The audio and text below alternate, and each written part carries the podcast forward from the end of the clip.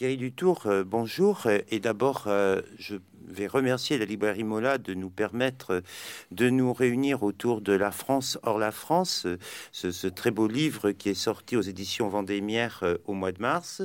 vous nous livrez un livre de réflexion, un, un essai sur l'identité française.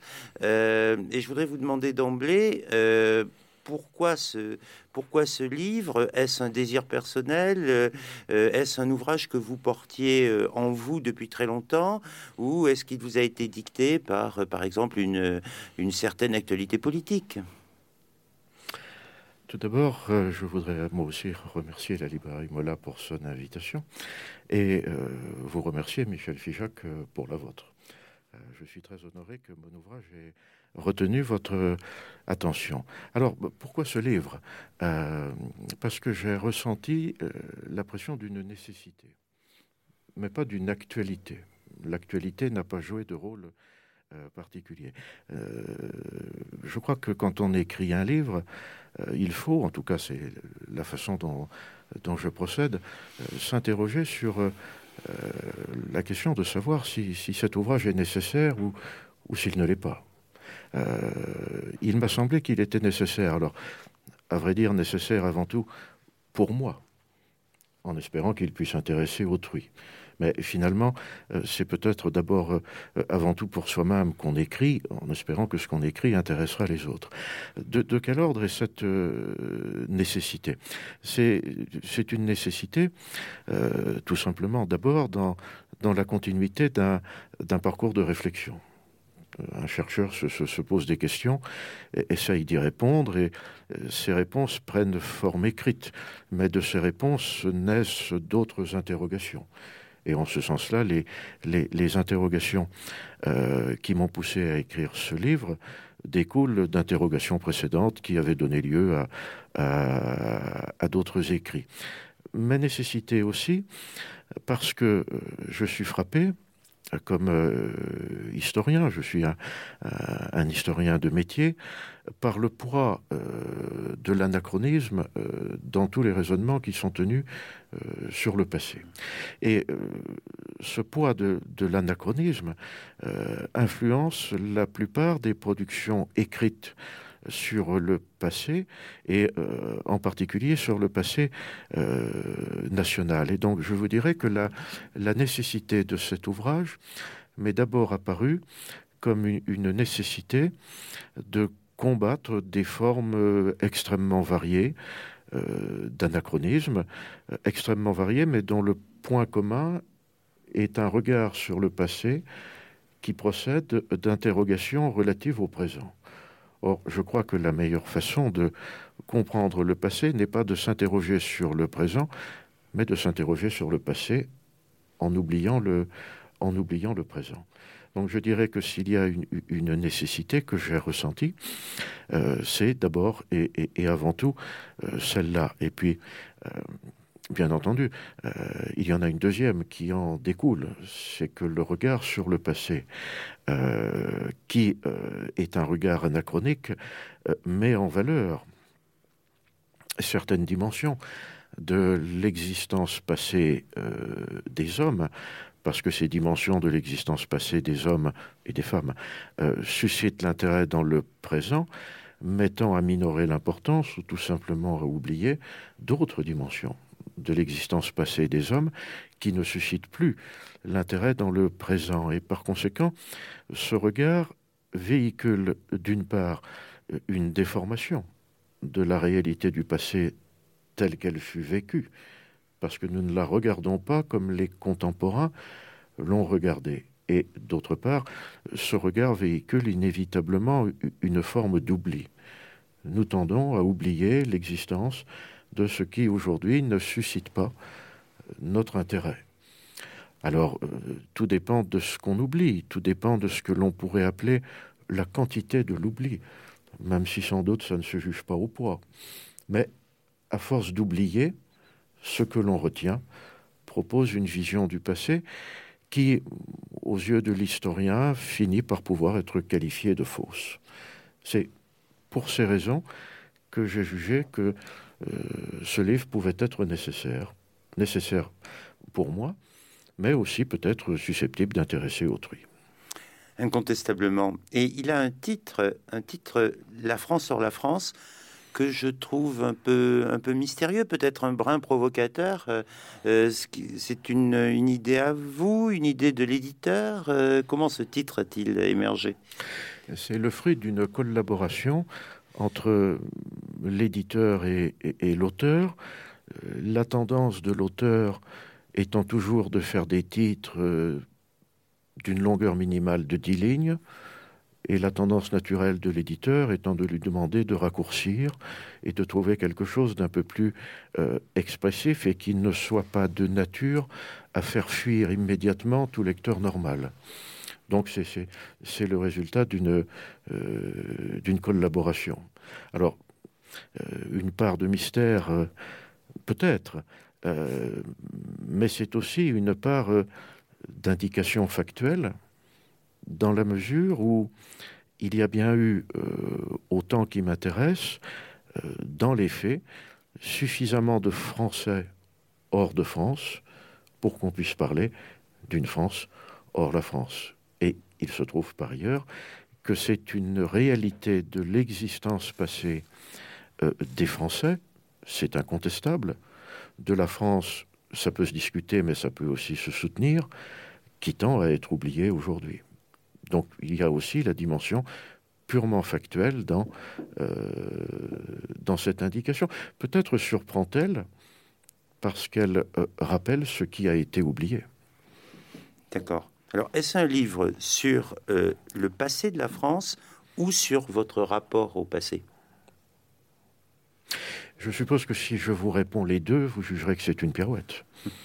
Et par conséquent, vous ne l'autoriserez pas. Euh, c'est avant tout une livre, un livre sur le passé de la France. Mais un livre sur le passé de la France a, forcément un auteur euh, qui est un individu qui vit en un temps déterminé, dans une société déterminée, qui a reçu une formation, qui a, qui a fait des lectures, qui a vécu une actualité qui est celle du cours de son existence, et qui par conséquent entretient un rapport au passé qui serait peut-être différent si l'auteur en question avait vécu ailleurs ou avait vécu en un autre temps. Donc je vous dirais que c'est un livre sur le passé de la France, mais que son auteur, euh, comme tout auteur de livres sur le passé, euh, ne peut pas écrire un ouvrage sur le passé de façon totalement indépendante de son propre rapport au passé. Euh, c'est impossible mais c'est bien un livre sur le, sur le passé de la France euh, qui véhicule euh, inévitablement une interrogation sur la signification du mot France. Et alors, pour prolonger la réponse, pourquoi ce, refoulement, en quelque sorte, cet oubli du passé, et que reste-t-il après l'oubli? Pourquoi le refoulement? Je, vous dirais que c'est dû au fait que la France est devenue, euh, au fil du temps, euh, une nation, au sens où nous entendons le mot aujourd'hui, et, globalement depuis le 19e siècle, depuis le début du, 19e siècle. À, partir du moment où la France est devenue une nation, comme le sont devenus euh, les pays européens, ses voisins, les centres d'intérêt de ceux qui s'intéressent au passé de cette nation se sont concentrés, orientés prioritairement vers ce qui constitue la nation comme nation. Et euh, cela conduit euh, évidemment à privilégier des éléments euh, de continuité qui donnent à cette nation sa profondeur historique, son ancrage, euh, dans un passé lointain. Et cela conduit tout aussi inévitablement à être tout simplement moins intéressé par tout ce qui ne paraît pas contribuer à la formation de la nation française, qui n'est pas délibérément oublié, mais qui tout simplement intéresse moins. Ce qui n'intéresse pas finit par être oublié. On a oublié, par exemple, mais dans un autre domaine, que les humanistes à partir de la fin du XIIIe siècle et du début du XIVe siècle ont trouvé dans les bibliothèques de monastères, notamment bénédictins, des livres qui existaient, mais qui avaient été oubliés. Et s'ils avaient été oubliés, c'est qu'ils intéressaient moins et ne figuraient pas dans les programmes d'enseignement universitaire. L'oubli n'était pas délibéré, l'oubli était une orientation des centres d'intérêt produisant des conséquences. Les humanistes ayant une orientation des centres d'intérêt différente se sont intéressés à d'autres livres, les ont cherchés, les ont trouvés, ils étaient là. Mais jusqu'à eux, ils n'avaient pas intéressé. Donc c'est un phénomène qui est, euh, qui est comparable. Et euh, je crois que c'est cette constitution de notre pays comme des pays voisins en, nation qui, donne la réponse à, à votre question. la lecture du livre m'a donné l'impression qu'on était véritablement en présence d'un essai, ce qu'on appelle un essai. Euh, et ça m'a fait penser à un, beau livre euh, du XVIe siècle, le livre d'Étienne Pasquier, euh, où il parle d'une cueillette en quelque sorte. Il prend euh, dans les événements ce qui lui sert pour sa démonstration. il a structuré sa démonstration. C'est un petit peu ce que vous faites. On a l'impression que au fil du temps, vous avez sédimenté les choses et vous cueillez en quelque sorte.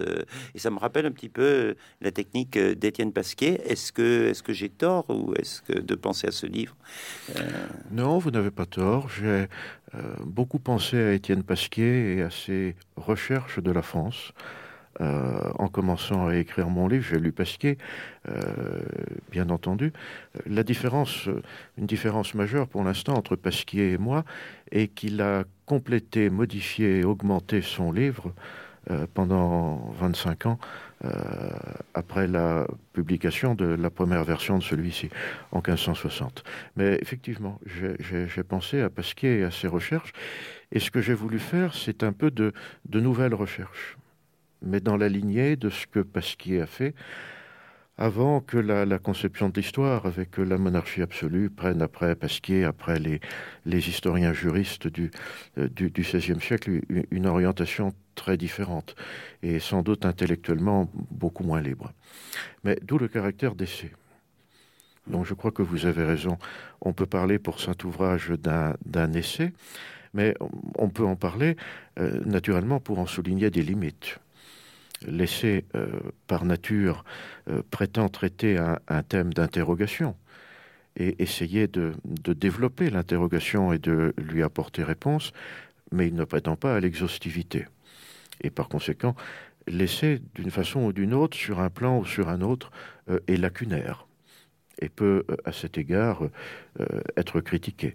Et l'essai aussi emmène inévitablement son auteur en dehors de ses terrains favoris puisque l'essai se veut euh, réponse à, une question euh, qui oblige à la synthèse et donc à embrasser des sources d'informations de, nature différente. Donc euh, l'essai peut être aussi qualifié de, tentative qui verse dans l'amateurisme. Si on, cherche des raisons de critiquer un essai, on peut en trouver mais il est honnête de souligner ce, genre de limite. Mais de fait, le, point commun avec Pasquier, qui, justifie de parler d'essai, c'est l'interrogation. Après, il faut trouver des, matériaux qui répondent aux, questions posées. Euh, la nature de l'essai implique de les chercher dans toutes les directions possibles, et c'est un des aspects les plus stimulants de, euh, de la tâche, naturellement. D'accord on va essayer maintenant d'entrer euh, dans le, dans le livre. Euh, quel est selon vous euh, l'emploi le plus ancien du mot français? C'est un emploi qui désigne par français une langue qui est parlée et qui à un moment donné n'est plus qualifiée par rapport au latin comme n'étant pas le latin, c'est-à-dire étant ce qu'on appelle du roman, mais il y a plusieurs langues qui sont qualifiées de roman, toutes les langues vulgaires issues du latin sont appelées du roman. C'est pour ça qu'on parle aujourd'hui de langue romane pour les langues euh, qui dérivent du latin vulgaire. À, un moment donné, euh, cette langue qui jusqu'ici n'était pas désignée ou n'était désignée que comme du roman, euh, c'est-à-dire une langue vulgaire, est désignée comme français. Et par conséquent, euh, c'est une désignation dont la signification est avant tout culturelle. Elle renvoie à un mode d'expression euh, utilisé à l'écrit. Alors, naturellement, il faut préciser que le témoignage que nous avons de cette désignation, euh, le plus ancien est du début du XIIe siècle en Angleterre, est un témoignage écrit. Par conséquent, nous, nous ne savons pas, et évidemment nous ne saurons jamais, à partir de quand cette désignation a été utilisée plus ou moins couramment à l'oral. Hmm. Nous n'avons nécessairement qu'un témoignage écrit. C'est, vous le savez bien, une des grandes difficultés de l'étude des langues anciennes et des versions anciennes des langues qui existent encore de nos jours, que de ne pouvoir les étudier que sur la base euh, de témoignages écrits. Donc en tout cas, c'est une réalité qui est linguistique et qui est culturelle. Français, c'est une langue et c'est une langue que parlent euh, des gens qui l'ont en commun et qui, selon les, les conceptions du, XIIe siècle, euh, ont par conséquent aussi euh, beaucoup d'autres points communs relatifs à la, à, la, conception de l'existence et de la, de la vie en société. Pouvez-vous nous, expliquer ce qu'est au XIIIe siècle la langue française? Ce n'est pas un objet politique. Non, absolument pas. Absolument pas. C'est une collection de dialectes. C'est avant tout une collection de dialectes euh, qui sont parlés euh, sur le continent européen, euh, dans le royaume de France, mais dans le royaume de France au nord du domaine des dialectes d'oc, et sur le continent européen très à l'est du royaume de France, et par conséquent aussi dans l'Empire puisque le royaume de France est, limitrophe de, l'Empire. L'Empire est une construction politique plurilingue. Euh, on l'appelle au temps médiévaux l'Empire. Euh, les historiens de euh, l'époque postérieure au Moyen Âge l'appellent Empire romain germanique, mais cette dénomination n'est pas médiévale, elle est postérieure. On parle tout simplement de l'Empire. C'est une construction qui est plurilingue, puisqu'on y trouve le royaume d'Italie, et puisqu'on y trouve à l'ouest des territoires où sont parlés des dialectes germaniques, les territoires où sont parlés des dialectes francophones. Et ceux-ci s'étendent très loin vers l'est. Euh, ils s'étendent jusqu'à jusqu'à Fribourg en Suisse, où ils s'étendent au sud des Alpes euh, jusqu'à Pont-Saint-Martin. Pont-Saint-Martin, c'est à une soixantaine de kilomètres au nord de Turin. Donc on est très loin des frontières du Royaume de France. Donc on a une collection de dialectes qui est parlée dans le Royaume de France mais qui n'est pas parlé partout dans le royaume de France, qui est parlé euh, dans sa partie septentrionale et qui est parlé très en dehors euh, des frontières politiques euh, du royaume de France, dans l'Empire, dans de, très vastes régions. Puis enfin, ce sont des dialectes dont l'emploi a été étendu outre-mer, outre-mer avec la conquête de l'Angleterre par le duc Guillaume de Normandie, en Irlande avec la conquête d'une partie de l'Irlande plus tard depuis l'Angleterre, euh, dans le pays de Galles, avec le, développement de l'influence de rois d'Angleterre francophones dans le pays de Galles, et puis outre-mer à l'est, à partir de la, de la première croisade euh, au Proche-Orient, et euh, dans des territoires grecs de l'Empire romain d'Orient, à partir de la quatrième croisade.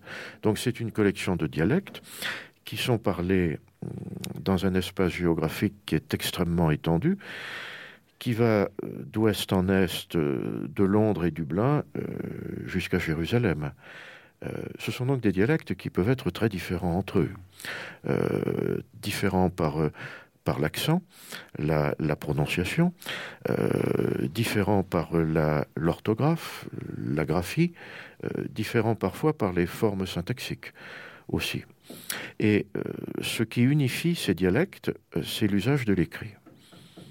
Car aussi divers que soient ces dialectes, euh, ce qui est écrit dans un dialecte d'Oil euh, est lisible par quelqu'un qui parle un dialecte d'Oil, même si son dialecte d'Oil est différent. Et par conséquent, c'est le développement de l'usage du français à l'écrit qui finalement constitue le français comme français, c'est-à-dire comme langue, avec l'apparition, euh, depuis le, début du XIIe siècle, d'une littérature en langue française, hmm. euh, par ailleurs euh, apparue en Angleterre avant d'apparaître d'apparaître ailleurs. Le, fait que la littérature française soit apparue d'abord en Angleterre, le fait que les premiers poètes, qui étaient d'ailleurs des poétesses, qui ont illustré la langue française, aient été finalement des Anglaises dans la mesure où elles ont vécu, ont passé toute leur vie en Angleterre, fait partie des choses que nous avons un peu euh, oubliées, du fait d'une orientation des centres d'intérêt, euh, comment dirais-je, dirigée avant tout vers la, euh, vers la nation. Alors, je voudrais que vous reveniez un petit peu maintenant sur le sens de la, la, communauté, la communauté politique euh, avant 1500 La communauté politique avant 1500, c'est une réalité locale, c'est une réalité euh, régionale, c'est une réalité euh, à l'échelle des royaumes, mais c'est une communauté politique qui, à la différence de celle que nous connaissons aujourd'hui, n'est pas fondée sur l'existence d'une nation au sens où nous le comprenons euh, aujourd'hui.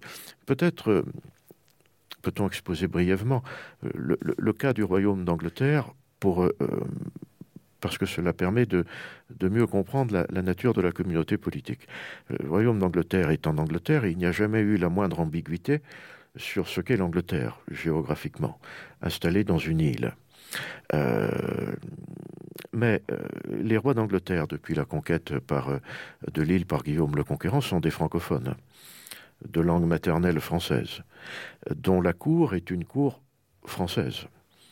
La haute noblesse d'Angleterre est une noblesse francophone avec le développement des administrations publiques, avec le, développement de, l'enseignement du droit, euh, on a utilisé le français dans l'administration, dans les tribunaux. Le français est devenu la langue du droit. Euh, la common law a d'abord été enseignée en français. Les plus anciens témoignages qu'on a euh, d'un enseignement de la common law, qui date des années 1270, sont des témoignages écrits en français. En français dit anglo-normand. Jusqu'à la, fin du XVe siècle, les, statuts des rois d'Angleterre, qui sont l'équivalent euh, en Angleterre de ce que sont les ordonnances des rois de France euh, de notre côté de la Manche, euh, ont été publiés en français ou en latin. La Grande Charte de 1215, tenue comme pour, fondatrice des libertés anglaises, a été traduite en français pour sa proclamation dans les comtés d'Angleterre.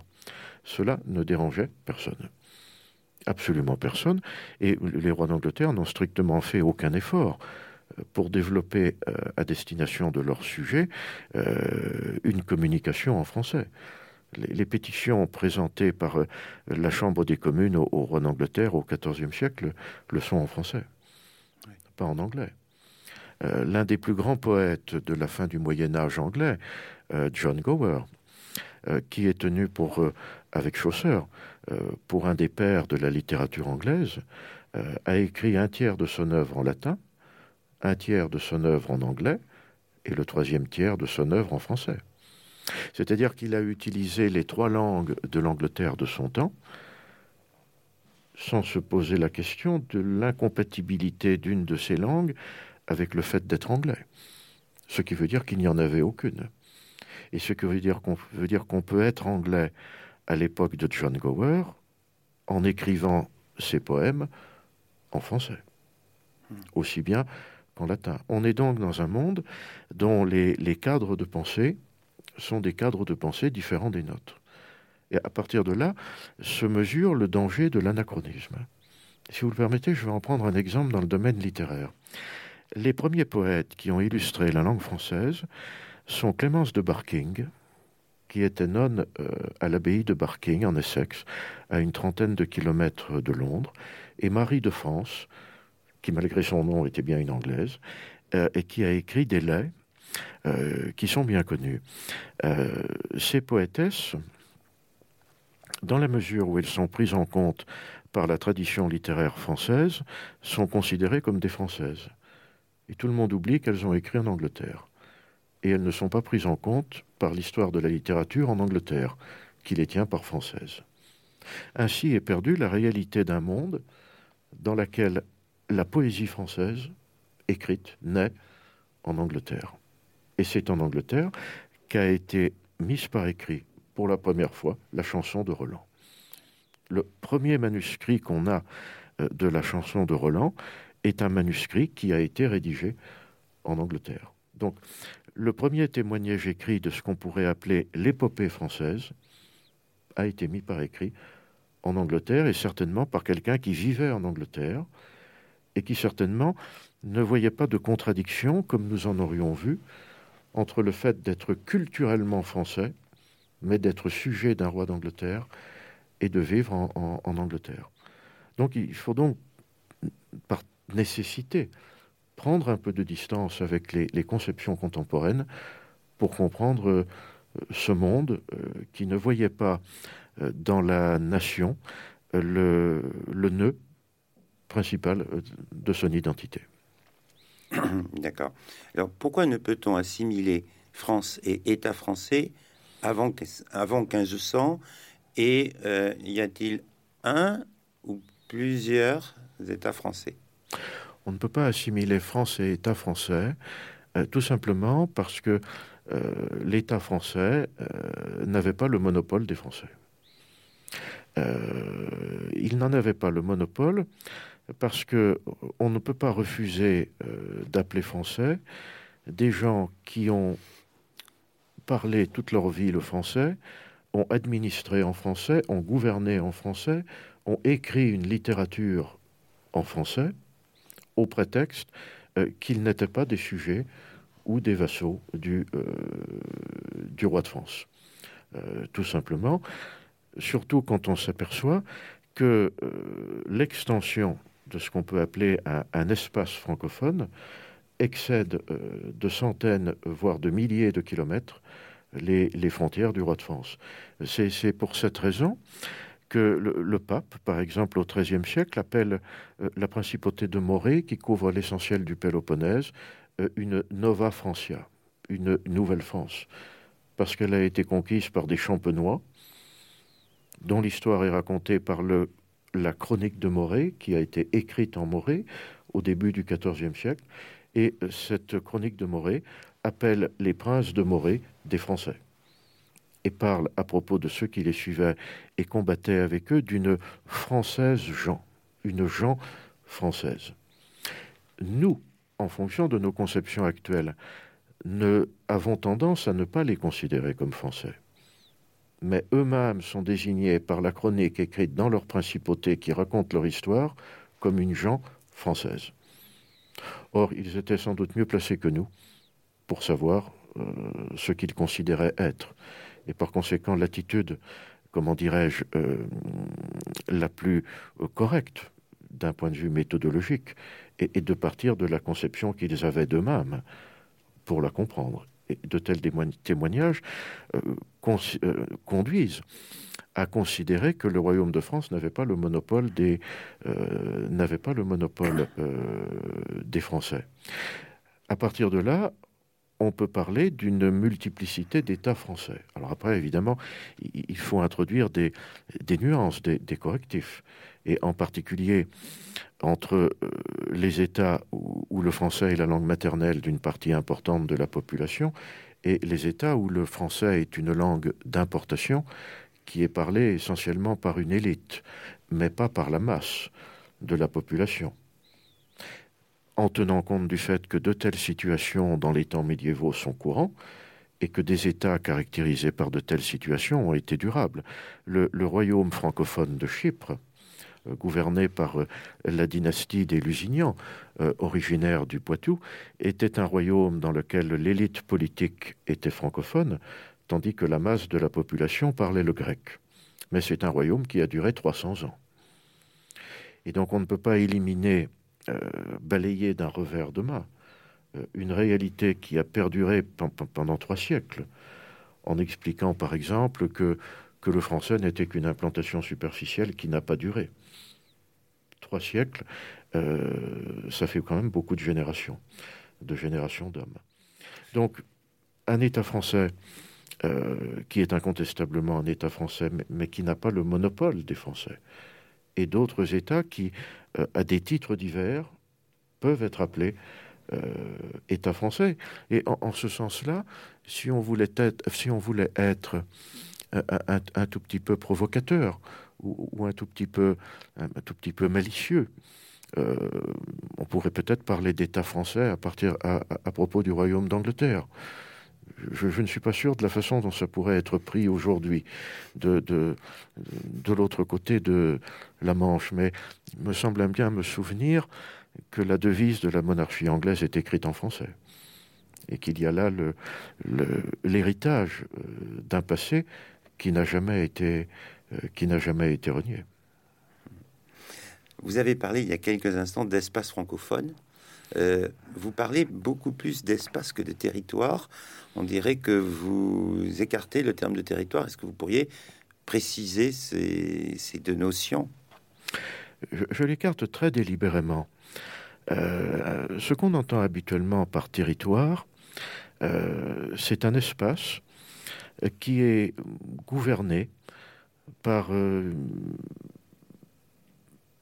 des institutions politiques, des organes d'administration, qui est délimité par des, limites claires et précises, avec au centre de l'organisation qui maîtrise ce territoire un gouvernement et à ce gouvernement une tête. Donc quand nous disons territoire, spontanément nous finissons par penser État. Et par exemple, nous parlons d'un territoire français ou d'un territoire allemand ou, d'un territoire italien. Et euh, dans la réalité du, monde d'aujourd'hui euh, en Europe, qui, est un monde des États-nations, euh, une telle désignation a un sens. Euh, tout simplement parce que il est de fait que le français est la langue qui n'est pas la seule à être parlée en France, mais celle qui est la plus parlée en France. De même que l'allemand est la langue qui est la plus parlée en Allemagne. Donc on peut, euh, sans que ça soit euh, très grave, pour la simplicité du propos, parler de territoire pour ces réalités contemporaines mais euh, ce ne serait pas pertinent pour le monde que j'ai envisagé. Ça ne veut pas dire qu'il n'y a pas un territoire du Royaume de France. Il y a un territoire du Royaume de France, il, est parfaitement délimité, il est, parfaitement connu, on en, on en connaît au, temps médiévaux euh, la, délimitation euh, au mètre près parfois car contrairement à ce qu'on raconte souvent, les, frontières au temps médiévaux sont, connues très précisément. Mais, ces frontières n'ont pas le même contenu. La, euh, chrétienté médiévale est, un espace de libre circulation des personnes. Et il n'y a aucun contrôle de quelque nature que ce soit à quelque frontière que ce soit, sauf pour des raisons fiscales quand sont installés des, des postes de douane. Il y a contrôle quand on veut taxer des marchandises mais pas pour la circulation des personnes. À, partir de là, parler de territoire euh, suggérerait l'idée que si ces territoires sont francophones, alors ce sont des territoires peuplés de francophones. Or, cette supposition serait fausse. Je parle d'espace francophone parce que dans l'espace francophone se rencontrent des cultures et des langues différentes euh, qui coexistent entre elles. Mais je considère qu'il y a appartenance à l'espace francophone quand euh, le système de gouvernement, l'élite de gouvernement, la dynastie qui gouverne sont francophones. En ce sens-là, le royaume de Chypre fait partie de l'espace francophone. Son gouvernement, euh, son élite de pouvoir et de gouvernement euh, sont francophones. La, langue du droit et des tribunaux est le français. La littérature qui s'écrit est une littérature francophone, mais il est incontestable que la grande masse de la population, au moins dans les campagnes, parle le grec. Donc nous avons un espace dans lequel coexistent des langues et des cultures. Par conséquent, parler de territoire ne, serait pas pertinent et ça aurait l'inconvénient supplémentaire de nous renvoyer à l'idée de la nation. Car la nation ne se conçoit pas sans un territoire. Tandis que l'espace dans lequel s'étend la circulation des hommes, l'espace dans lequel ils s'établissent aux temps médiévaux et fondent des constructions politiques, est tout à fait indépendant de l'idée de nation le, royaume de Jérusalem a existé. Et pour l'essentiel, il était francophone. Il a eu comme roi euh, des gens qui venaient euh, du royaume de France, euh, souvent, mais ils ne constituaient pas une nation. Et ceux qui en sont devenus rois après avoir été dans le royaume de France, comte d'Anjou ou comte de Champagne, cesseraient d'être français si on appliquait la conception que nous avons de la nation aujourd'hui ne cessait pas de l'être, linguistiquement, culturellement, dans la conception qu'on se faisait des choses à leur époque. Donc je crois que parler de territoire euh, suggérerait des contresens et que parler d'espace a le double avantage, d'une part de n'inciter à aucun contresens, d'autre part de rappeler que dans le même espace peuvent coexister des langues et des cultures différentes. Dans les villes anglaises du XIIIe ou XIVe siècle, on parle français, mais on parle aussi anglais. On parle les deux. Et par conséquent, coexistent des, espaces qui sont aussi des espaces sociaux, parce que l'usage des langues n'est pas le même suivant les milieux sociaux. Et c'est cette coexistence, je crois, qu'il était euh, pertinent et utile euh, de souligner. Vous avez prononcé le terme de nation, vous écarté un peu, mais en quel sens peut-on parler à l'époque, avant 1500, d'une nation française? Je pense que le plus pertinent est d'en parler au sens où les gens du Moyen Âge emploient le terme de nation. Ils l'emploient. Mais ils l'emploient dans un sens qui est très proche de celui du mot latin gens. La gens, c'est un, comme la nation, la nation, c'est un ensemble de gens qui se reconnaissent à une langue commune, à des façons de vivre, à des conceptions de, de la vie en société, euh, souvent à un droit euh, qui leur est propre. Et donc je pense que parler de nation française, euh, c'est parler de gens qui ont en partage une langue, une culture et une conception du monde. Je crois que c'est en ce sens, c'est à ce sens que pensait Guizot euh, quand il a donné en 1825 un cours en Sorbonne intitulé euh, Un cours en Sorbonne euh, sur l'histoire de la civilisation française, qui a été publié après sous le titre Histoire de la civilisation française. Le sens en lequel on peut en parler renvoie plus à, à l'idée que nous nous faisons du sens du mot civilisation qu'à l'idée que nous nous faisons aujourd'hui du sens du mot nation qui pour ces temps est, anachronique. Alors, si l'on veut parler de nation, euh, on peut l'employer dans le sens médiéval, bien entendu. Et pour illustrer le sens médiéval, le plus simple est de se souvenir de l'organisation ancienne des universités. Les universités sont organisées en nations. À l'université, au temps médiévaux, depuis le XIIIe siècle, il y a des facultés qui sont organisées euh, en fonction euh, des matières qui y sont enseignées. Donc il y a une faculté des arts, il y a une faculté de droit civil, il y a une faculté de théologie, une faculté de, droit canon. Mais ces regroupements, euh, qui sont des regroupements en fonction des spécialités enseignées, ne peuvent répondre aux besoins de solidarité dans l'existence d'étudiants qui viennent de régions parfois extrêmement éloignées. Il y a beaucoup moins d'universités qu'aujourd'hui. Euh, donc le public vient de, beaucoup plus loin. Et par conséquent, ces, étudiants se regroupent dans des organismes qu'on appelle nations. et qui ont joué dans, l'existence des, universités médiévales un rôle considérable. Souvent, les, les examens étaient organisés dans, le cadre des nations, par exemple. Alors, qu'est-ce qu'on trouve comme nation?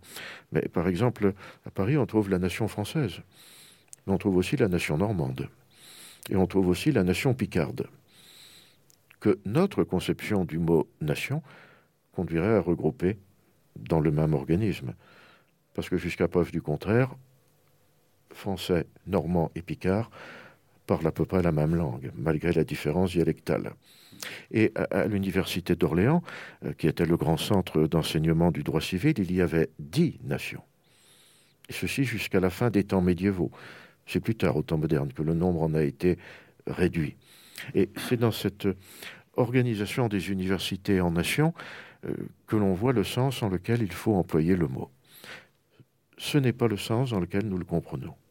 Le sens dans lequel nous le comprenons euh, n'est pas pertinent. Il est anachronique. D'accord. Alors, euh, Lucien Fèvre, qui est l'un des deux pères fondateurs des Annales, avec le médiéviste Marc Bloch, parlait pour le XVIe siècle de France politique. Euh, c'est une notion qui euh, ne semble pas du tout valable pour la période euh, sur laquelle vous travaillez. Qu'est-ce qu'il y a de nouveau au XVIe siècle par rapport aux périodes antérieures? Ce qu'il y a de nouveau au XVIe siècle, c'est sans doute une réalité qui est née du, rétrécissement de l'espace francophone.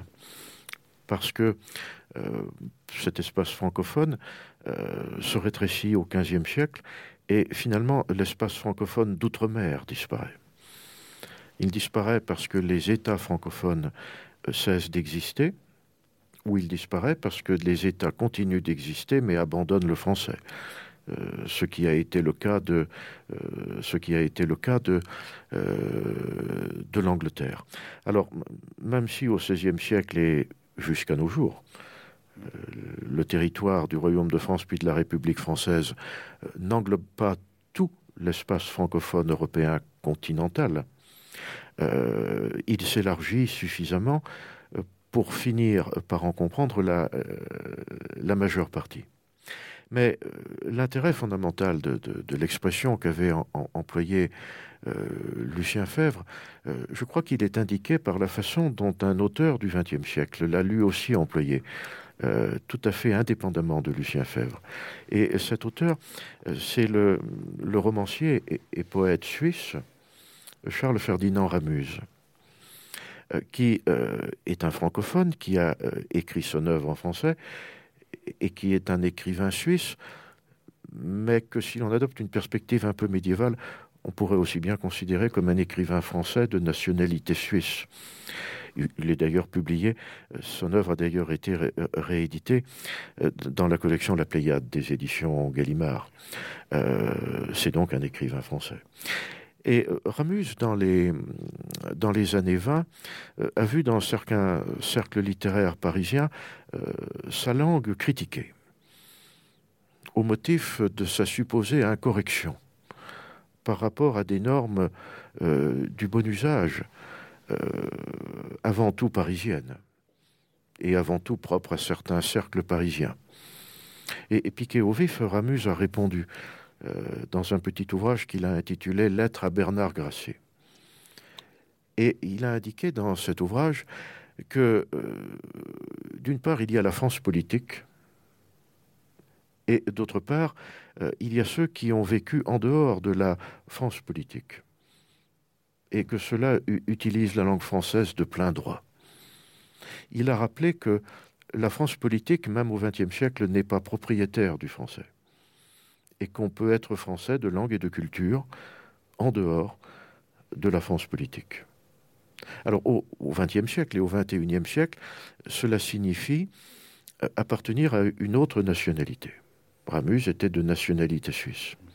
Mais l'expression a un grand intérêt pour les temps médiévaux parce qu'elle rappelle que pendant des siècles, l'identité politique, être le sujet d'un roi, et l'identité culturelle n'ont pas toujours coïncidé, et que même parfois, le plus souvent, elles ne coïncidaient pas. Avant, euh, avant 1500, l'identité culturelle française et l'identité politique française ne coïncident pas nécessairement. Le, roi qui est à, l'origine du début de ce qu'on appelle, depuis le XIXe siècle, la guerre de Cent Ans, euh, c'est l'interprétation des événements qui s'est répandue depuis le XIXe siècle, à savoir le roi Édouard III, euh, était de langue maternelle française. Sa langue maternelle était le français. Quand il a revendiqué la couronne de France, il, n'a pas dirigé une invasion de la France par l'Angleterre. Il a revendiqué, en tant que petit-fils du roi de France, son droit à la couronne de France, tout simplement. Mais il était aussi francophone que vous et moi euh, aujourd'hui. Alors, c'est ça qu'on oublie, et par conséquent, euh, c'est ça qu'il faut rappeler cette distinction entre identité politique et identité culturelle. Parce que la, la conception du monde comme organisé en nation, qui est la nôtre aujourd'hui, en France et ailleurs, nous conduit à avoir une, une difficulté considérable euh, à admettre que l'on puisse être le ressortissant d'une construction politique sans participer de l'identité culturelle que nous associons spontanément à cette construction politique. Et pour le dire de façon plus simple, on est français quand on parle français. Si on se voit remettre un passeport anglais mais qu'on ne parle pas un mot d'anglais, est-on vraiment anglais? Si on se voit remettre un passeport allemand mais qu'on est incapable de comprendre un mot d'allemand, est-on vraiment allemand? Dans le monde d'aujourd'hui, non. Dans le monde d'avant 1500, oui. La langue maternelle de Charles Quint était le français. Sa langue de communication avec les membres de sa famille était le français, pas l'allemand. Et euh, la moitié des sujets du roi de France était bien incapable d'aligner trois mots de français. Tout simplement. Et c'est d'ailleurs la raison pour laquelle à l'Université de Paris, il n'y avait pas d'étudiants des régions de Languedoc. Les étudiants euh, des régions de dialecte doc euh, du Royaume de France allaient plutôt faire leurs études à Bologne euh, qu'à Paris. Donc voilà, séparer les deux. D'accord. Alors, quel sens peut-on donner à l'histoire de France si la conception même de la France a varié à ce point et si être français euh, a changé euh, de manière radicale au fil du temps. Je dirais que l'histoire de France, euh, dans ces conditions, rappelle l'ancienneté incontestable et la continuité incontestable de la construction politique. Si l'on regarde euh, la continuité de l'existence de la construction politique, euh, il est de fait qu'après tout, on peut remonter euh, jusqu'à Clovis, avec quelques approximations, mais au fond, peu importe. Mais que l'histoire de France, en tout cas telle qu'elle est faite par les historiens, tout en soulignant cette continuité, peut aussi tout simplement prendre en compte le fait que cette continuité de l'existence d'une construction politique n'est pas forcément la continuité de l'existence euh, des conceptions qui sous-tendent son existence. Après tout, nous sommes par la partie passée de la monarchie à la République, ce qui n'est pas exactement la même chose euh, du point de vue des conceptions de, la, communauté politique, et que ce n'est pas forcément non plus euh, une continuité de l'existence des langues et, des cultures. C'est une chose que les, historiens connaissent bien euh, et qu'ils admettent volontiers. Simplement, euh, le poids du présent euh, se remarque dans le fait que on, le, comprend et, on l'admet bien volontiers, mais pour la planète entière, sauf pour le pays dont on est ressortissant.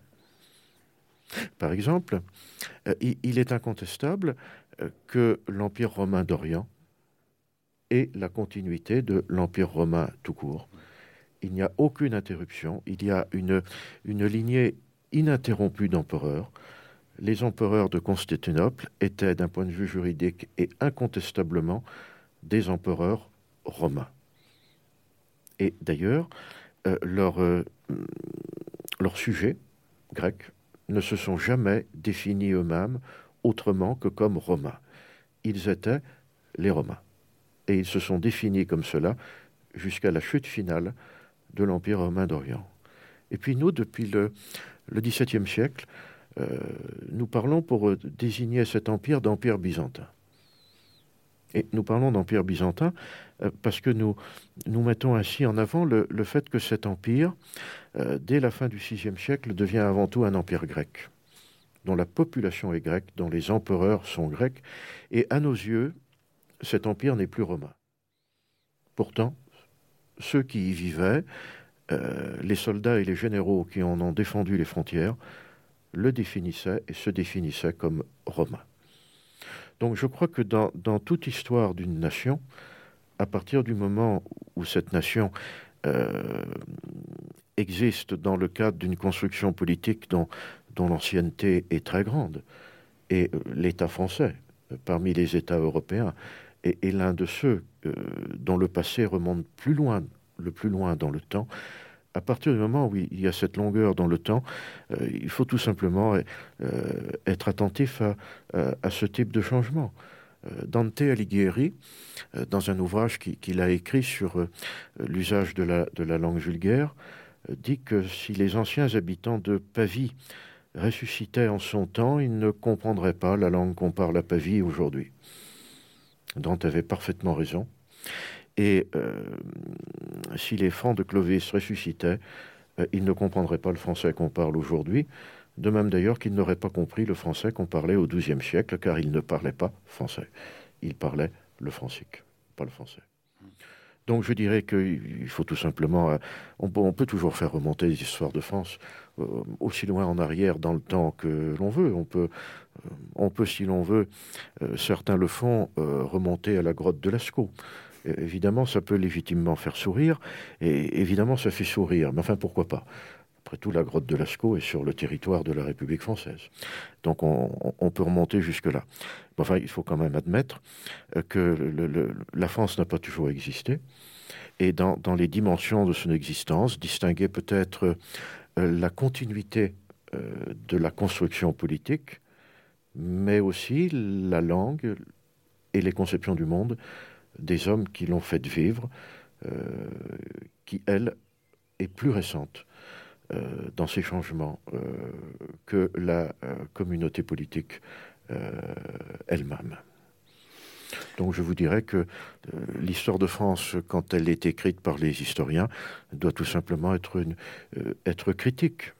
Et puis peut-être aussi ne pas induire le lecteur en erreur sur le contenu qu'il va, qu'il va y trouver. Alors, nous arrivons euh, pratiquement au terme de notre entretien. Une dernière question. Euh, quel, est le, quel est le leg euh, du temps de la France hors de France quel, Un leg politique Un leg culturel Je crois que vous avez bien choisi le, terme en parlant de, en parlant de leg. Parce que toute histoire nationale a tendance nécessairement à présenter le présent comme se situant dans la continuité du passé.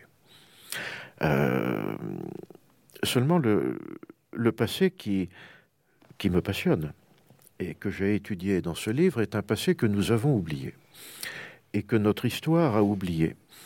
Par conséquent, nous ne nous situons pas dans la euh, continuité de ce passé, puisque ce passé a sombré dans l'oubli.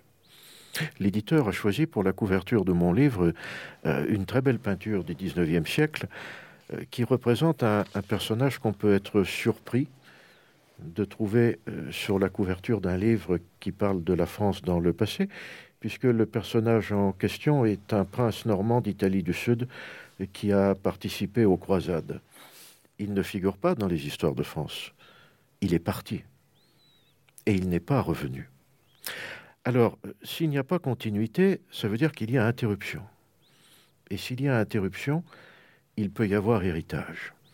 Il y a héritage quand quelqu'un laisse quelque chose à des héritiers, mais pour laisser quelque chose à des héritiers, c'est sans doute la grande difficulté de l'héritage, il faut soi-même disparaître. Tant qu'on n'a pas disparu, on ne, lègue pas. Le monde dont je parle a disparu de notre histoire et a disparu de nos mémoires. Donc la question est bien celle d'un legs il y a quelque part, euh, disons chez un notaire, une enveloppe avec un leg. Qu'y a-t-il dans l'enveloppe? Pour le savoir, il faut d'abord s'y intéresser. Donc il y a la possibilité d'un leg, mais il n'y a pas la nécessité d'un leg. Mais il y a la possibilité. Et ce qui donne cette possibilité, c'est le partage de la même langue et de la même culture. Euh, quand Clémence de Barking écrit euh, en vers Quel prix ceux qui l'écouteront de l'écouter de bon cœur elle écrit quelque chose qu'on peut parfaitement comprendre aujourd'hui. quand John Gower écrit que en vers que c'est la peur qui mène au péché, il écrit quelque chose qu'on peut parfaitement lire euh, aujourd'hui. Donc je dirais que le leg, euh, c'est d'abord une langue et une culture. Et cette langue et cette culture donnent la possibilité de découvrir et finalement de, s'approprier plus largement le, le leg. Et, c'est alors qu'apparaissent peut-être des, dimensions politiques du leg. Euh, j'en vois deux. la première est, sans doute la conscience de la la distinction entre, entre identité politique et, identité culturelle.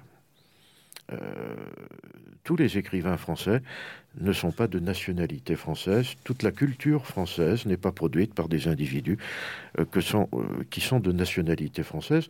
La publication des romans de Ramus dans la collection de la Pléiade des éditions Gallimard en donne un exemple. Il, y en a des dizaines, voire des, centaines d'autres.